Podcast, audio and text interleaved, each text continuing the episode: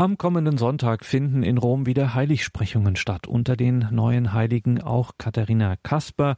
Der Berliner Publizist und Schriftsteller Alfred Sobel hat sich näher mit dieser neuen Heiligen Katharina Kasper befasst und einen Text zusammengestellt, den ich mir mal gemeinsam mit meiner Kollegin Susanne Wundrack angeschaut habe.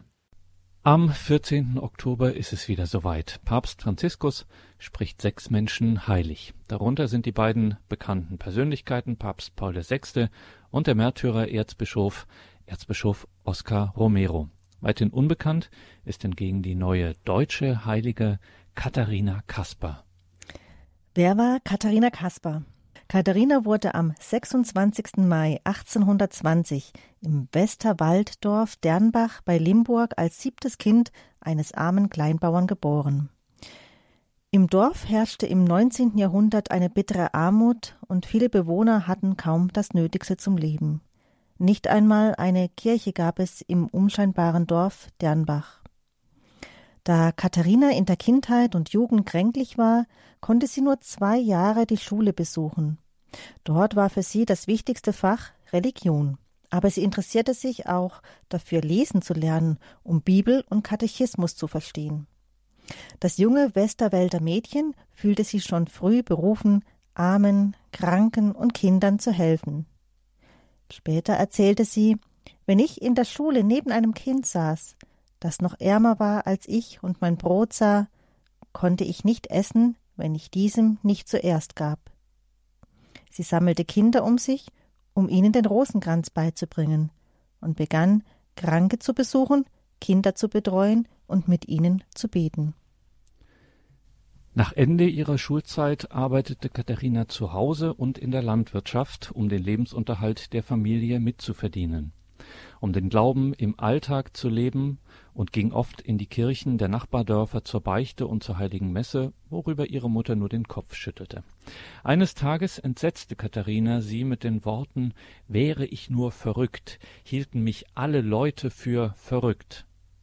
Sie tat, was viele für verrückt hielten. Sie fragte immer wieder nach dem Willen Gottes und folgte dem, was sie als Ruf Gottes erkannt hatte. 1842 starb Katharinas Vater und das Elternhaus wurde versteigert. Sie verdiente nun als Tagelöhnerin in der Landwirtschaft und als Wäscherin den Lebensunterhalt für ihre Mutter und die beiden Brüder. Beim Wegebau im Dorf, zu dem sie verpflichtet wurde, hatte sie eine Vision.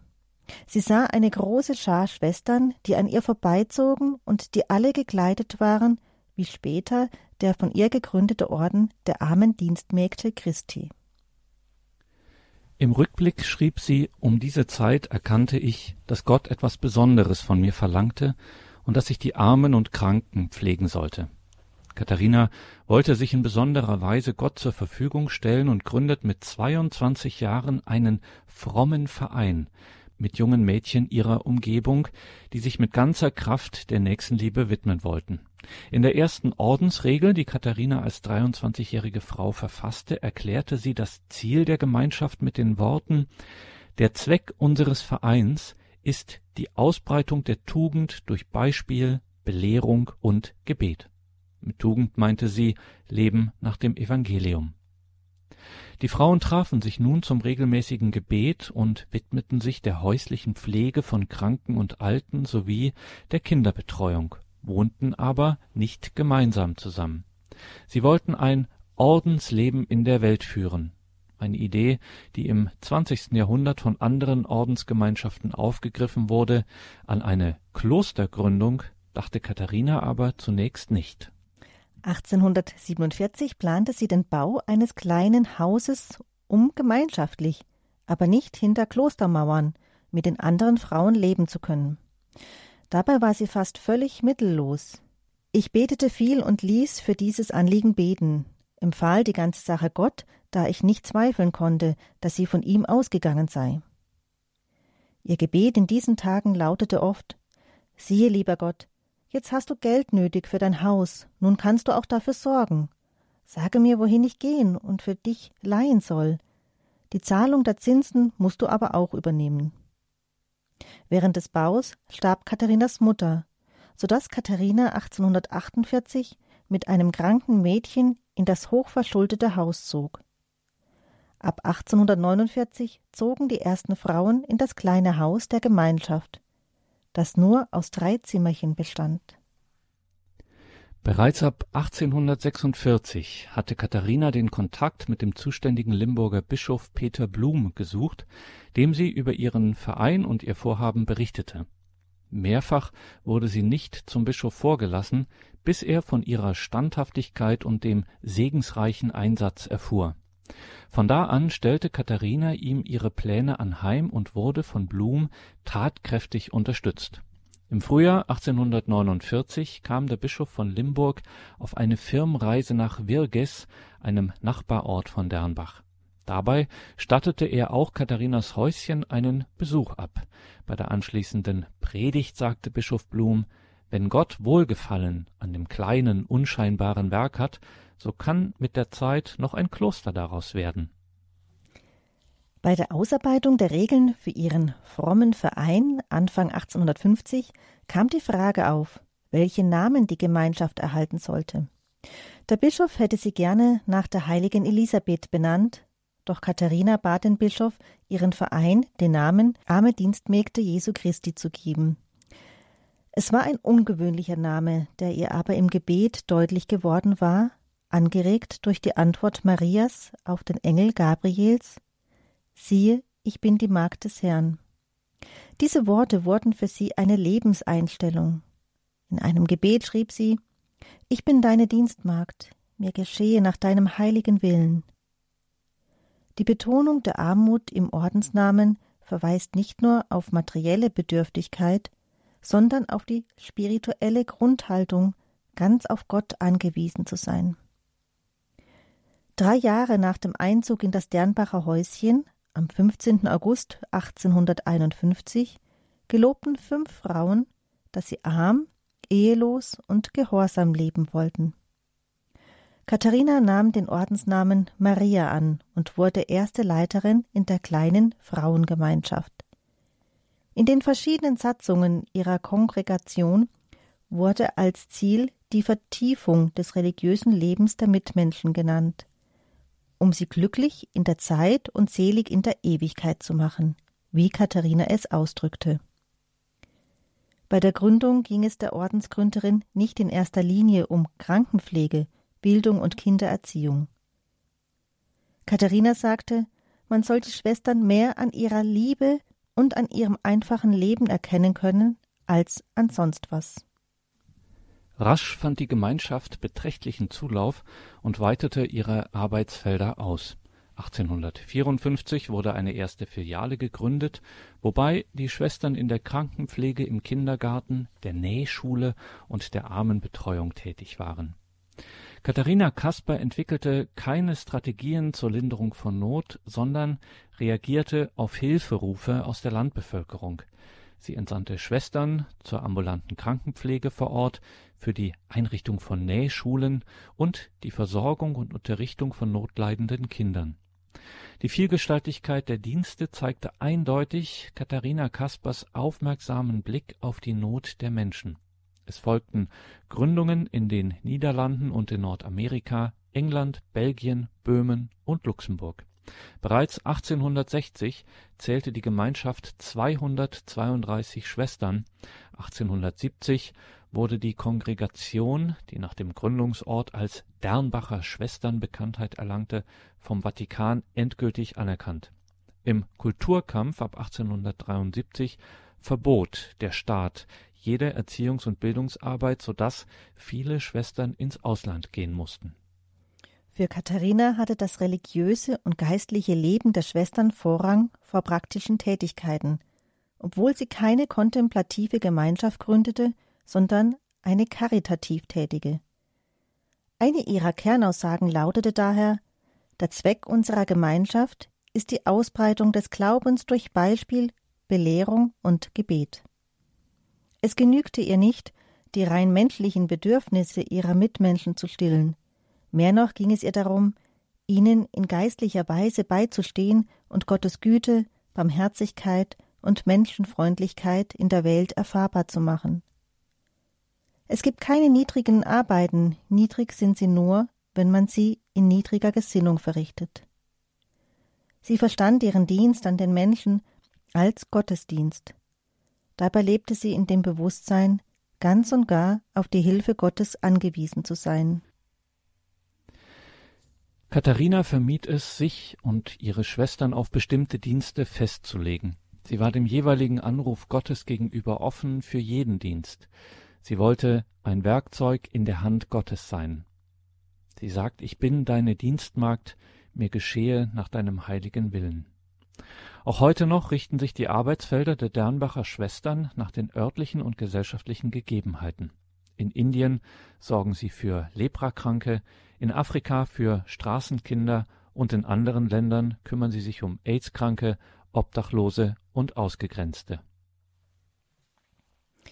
Katharina gründete eine Schwesterngemeinschaft, das war im 19. Jahrhundert nichts Besonderes. Es wurden damals viele Kongregationen in der katholischen Kirche gegründet als Antwort auf das soziale Elend in Deutschland während der beginnenden Industrialisierung. So auch Katharina Kaspar, die eine zupackende, aufgeschlossene Persönlichkeit war, lebenstüchtig, natürlich risikobereit und einsatzfreudig. In der Gründerzeit sagte sie einmal zu einer Schwester, die beim Verteilen der Suppe Angst hatte, dass die Schwestern nicht mehr genug hätten. Aber Kind, das gehört doch alles den Armen. Sie lebte den Wahlspruch Lass uns das Problem anpacken. Und wenn es dann funktionierte, was sie sich vorgenommen hatte, dankte sie Gott dafür. Was man nicht ändern kann, pflegte Katharina Kaspar andererseits zu sagen, muss man ruhig gehen lassen. Der liebe Gott hat seine Zeit, man darf dem lieben Gott nicht vorarbeiten wollen, sondern muss warten, bis seine Stunde gekommen ist.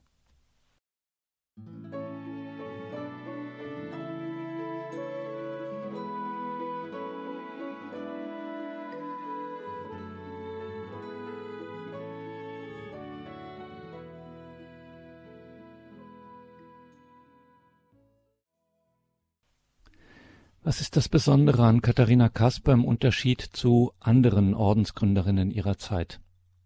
Bestimmend für Katharina war, dass sie mitten im Alltag ihr Handeln darauf ausrichtete, den Willen Gottes zu erkennen und zu erfüllen. Die Dernbacher Schwester Gottfriedis Ament befasst sich seit mehr als zwei Jahrzehnten intensiv mit der Ordensgründerin und schreibt, Zitat, Katharina ging es nicht nur um den Menschen in seiner Diesseitigkeit. Zwar engagierte sie sich in großem Maße, um der Armut, der Unwissenheit, der Ungerechtigkeit entgegenzuarbeiten, immer aber dachte sie ganzheitlich, bedachte, dass der Mensch unterwegs ist auf dieser Erde zu seinem eigentlichen Ziel. Nicht ihr Wille war maßgeblich für das, was sie anstrebte und verwirklichte, sondern in jeder Einzelheit ihres Alltags ging es ihr darum, Gottes Willen zu erkennen und entsprechend zu handeln. Das befreite sie von dem Zwang, eigenen Befindlichkeiten, Wünschen und Ideen anzuhaften und schenkte ihr eine innere Unabhängigkeit, die ungeahnte Kräfte in ihr freisetzte. Katharina wusste zu beten, das Gebet war ihre Kraft und Freudenquelle. Sie lebte im und aus dem Gebet in lebendiger Beziehung zu Gott. Man muss im Gebet leben, dann überhäuft uns Gott gleichsam mit Gnade, schrieb Katharina aus eigener Erfahrung. Im Jahr 1898, beim Tod Kaspers, zählte die Gemeinschaft 1725 Mitglieder in 193 Niederlassungen.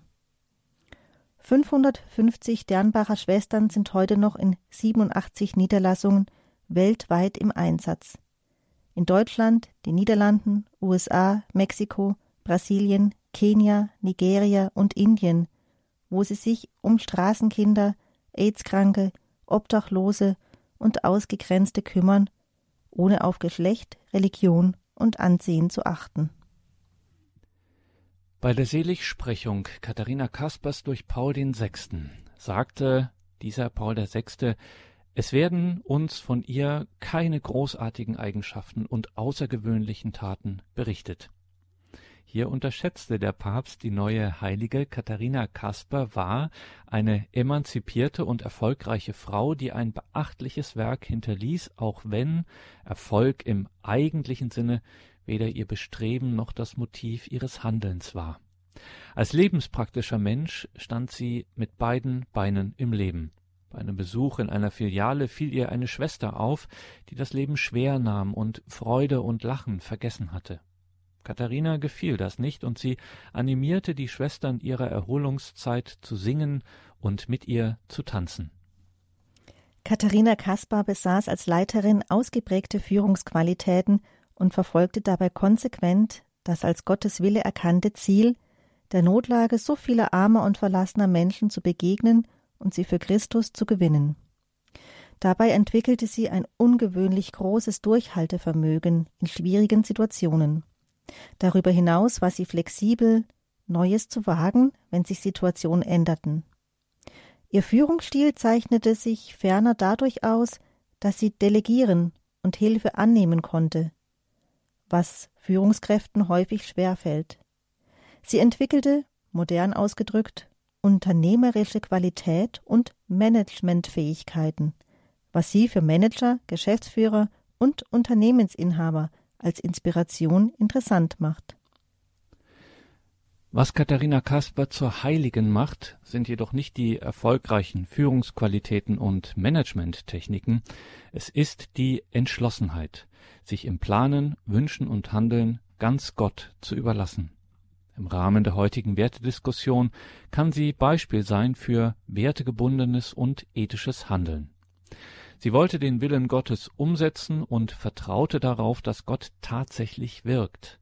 Ihre Briefe zeigen uns deutlich, dass sie davon durchdrungen war, seinen Willen zu erkennen und zu erfüllen. Um diesen Willen Gottes zu finden, betete sie ausdauernd und war bereit, sich beraten und helfen zu lassen. Dabei suchte sie das Gespräch und konnte zuhören. So nahm sie mutig außergewöhnliche Ideen in Angriff, ohne zu wissen, was daraus würde.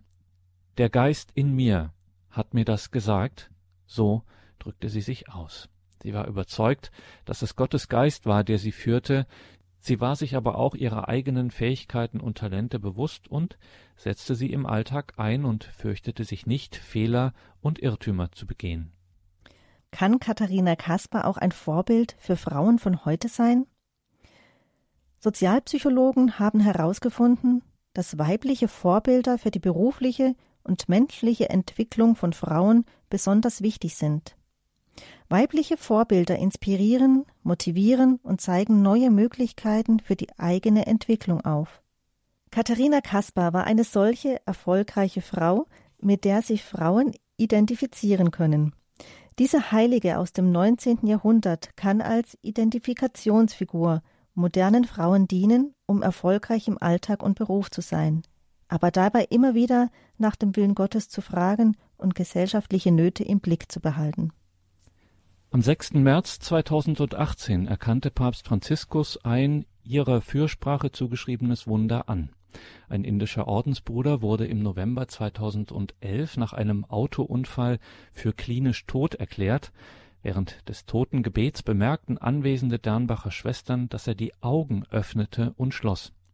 Trotz mehrfacher Knochenbrüche und innerer Verletzungen wurde der Bruder gesund Zuvor hatten die Schwestern eine Novene zur Ordensgründerin gebetet.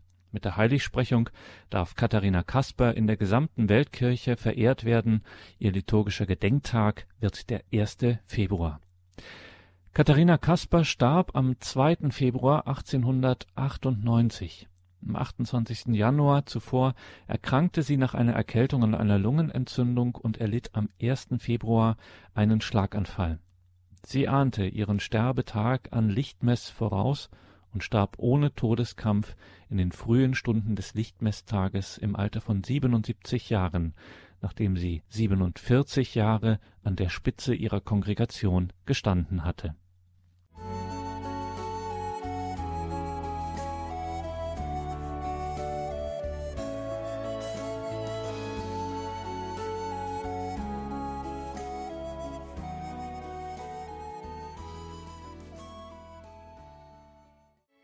Die neue Heilige, die Gründerin der Dernbacher Schwestern, Katharina Kaspar. Sie hörten einen Text des Berliner Publizisten und Schriftstellers Alfred Sobel. Ich las gemeinsam mit Susanne Wundrack. Damit geht unsere Sendung für heute zu Ende. Danke Ihnen allen fürs Dabeisein. Danke für Ihr Gebet, für Ihre Spende und vor allem, dass wir Sie jetzt in den kommenden missionarischen Tagen hier bei Radio Horeb aufrufen dürfen, sich auch einzubringen für das Radio. Vielleicht möchten Sie ja ehrenamtlich etwas für das Radio tun. Dann hören Sie besonders aufmerksam in den kommenden Tagen hin, wenn wir unsere missionarischen Tage haben. Alles Gute und gottesreichen Segen wünscht Ihr Gregor Dornis.